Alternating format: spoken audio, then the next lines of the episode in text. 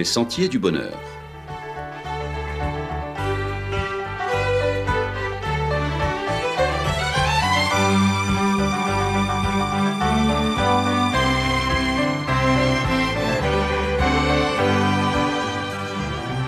Une émission qui vous apporte un message d'espérance, de paix, de joie et de confiance.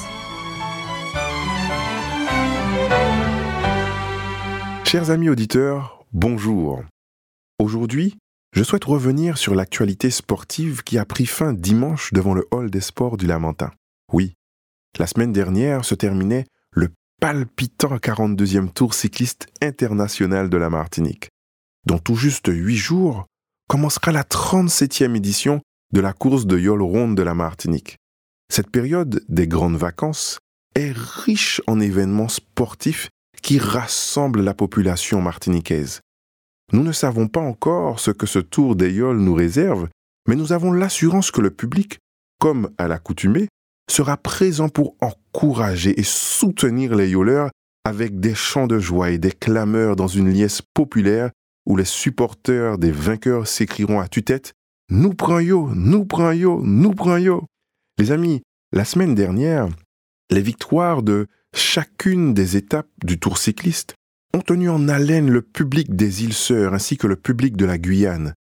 Les temps forts de ces sportifs de haut niveau, que ce soit Edwin Nubul, Laurent Nero, Raphaël Olivier Clémencio, Dylan Will, hmm, Dylan Will, qui a vraiment tenu en haleine beaucoup, Sonny Cadet, Benjamin Lenil de la Guadeloupe, Christopher Hippolyte, et bien entendu, notre champion, Eddie Michel Cademart, vainqueur du Tour cycliste 2023.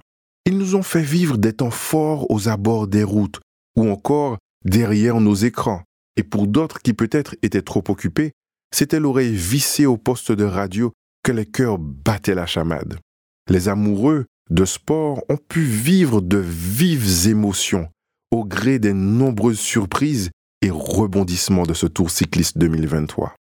Mais au-delà de l'effort individuel du cycliste que nous voyons pédaler, soit dit au passage effort que nous saluons, tout de même, nous réalisons que tous ces grands moments n'auraient pas pu être aussi grandioses s'il n'y avait pas d'équipe.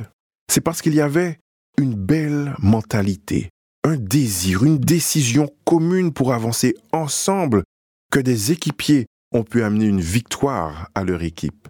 C'est grâce à cette cohésion, à cette coopération clairement présentée par le vainqueur du tour, Eddie Michel Cademart, qui lors de son interview dans l'émission Le Mag, après avoir remporté le tour, il prend le temps de remercier les membres de son équipe, la team Gedimat Madinina Bikers, ses coéquipiers qui l'ont aidé à arriver à la victoire. Nous voyons que bien que l'homme soit seul sur son vélo, il faut tout de même d'une équipe pour pouvoir être encouragé, pour pouvoir se relayer dans l'effort afin d'avancer ensemble et d'atteindre le grand objectif. Aujourd'hui, je propose comme piste de réflexion de rapporter ces éléments sportifs à la vie spirituelle, puis à notre société martiniquaise. Il a fallu onze années, onze longues années de préparation, d'entraînement rigoureux pour que Eddie Michel Cademart puisse remporter ce tour cycliste. Durant toutes ces années, il a dû régulièrement enfiler son équipement de cycliste et avaler des kilomètres sans relâche afin d'être prêt pour la grande épreuve du tour cycliste. De la même manière, dans 2 Samuel chapitre 17 dans la Bible, nous voyons qu'il a fallu du temps de préparation pour qu'un jeune berger nommé David puisse faire face au géant Goliath. Dans sa préparation, il affronta l'ours et le lion. Ces étapes étaient nécessaires afin qu'il puisse asseoir sa confiance en Dieu pour la grande épreuve face au géant Goliath. Nous trouvons aussi dans 2 Chroniques chapitre 19 le peuple de Juda qui passe par une grande réforme administrative, une grande réforme spirituelle aussi. Le peuple s'adonnait à toutes sortes de pratiques contraires à la volonté de Dieu, ce qui les amènerait à une défaite. Mais grâce à cette réforme menée au sein du peuple, le roi Josaphat initia une nouvelle manière de vivre parmi le peuple.